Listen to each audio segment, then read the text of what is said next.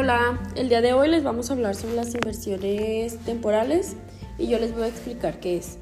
Las inversiones temporales son un tipo de inversión a corto plazo.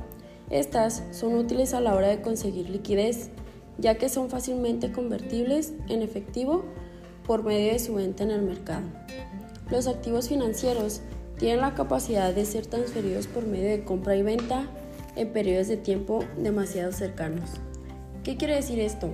Es que existe un mercado destinado a su intercambio. Las sociedades o los agentes de inversión emplean dinero en efectivo para hacerse con valores negociables de corto plazo, que posteriormente podrán volver a vender en los mercados financieros. Ahora yo les diré algunas características. Las inversiones temporales cuentan con un plazo estimado de entre 3 y 12 meses habitualmente. Se trata de valores seguros, ya que no conllevan mucho riesgo.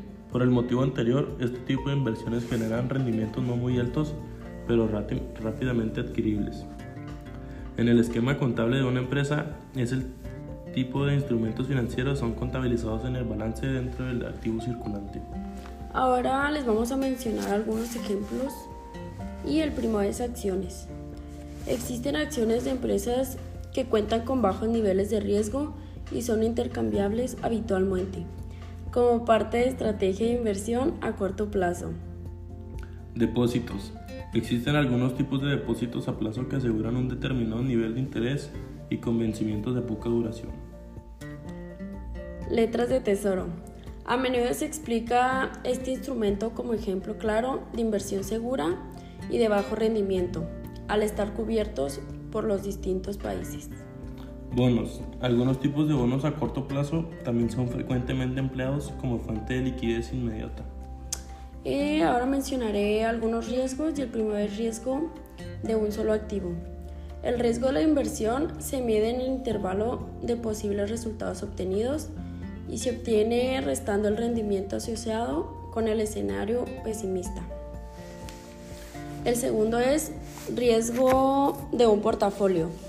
El rendimiento de un portafolio se calcula a través del promedio ponderado de los rendimientos de los activos individuales de los que se integra. Y ahora diré algunas de las tomas de decisiones que se deben de hacer, pues para que sean buenas decisiones para los negocios. El primero es definir sus objetivos de inversión. Es importante definir el objetivo de su ahorro lo que implica, entre otras cuestiones, determinar el plazo de la inversión y el riesgo que se desea asumir. Número 2.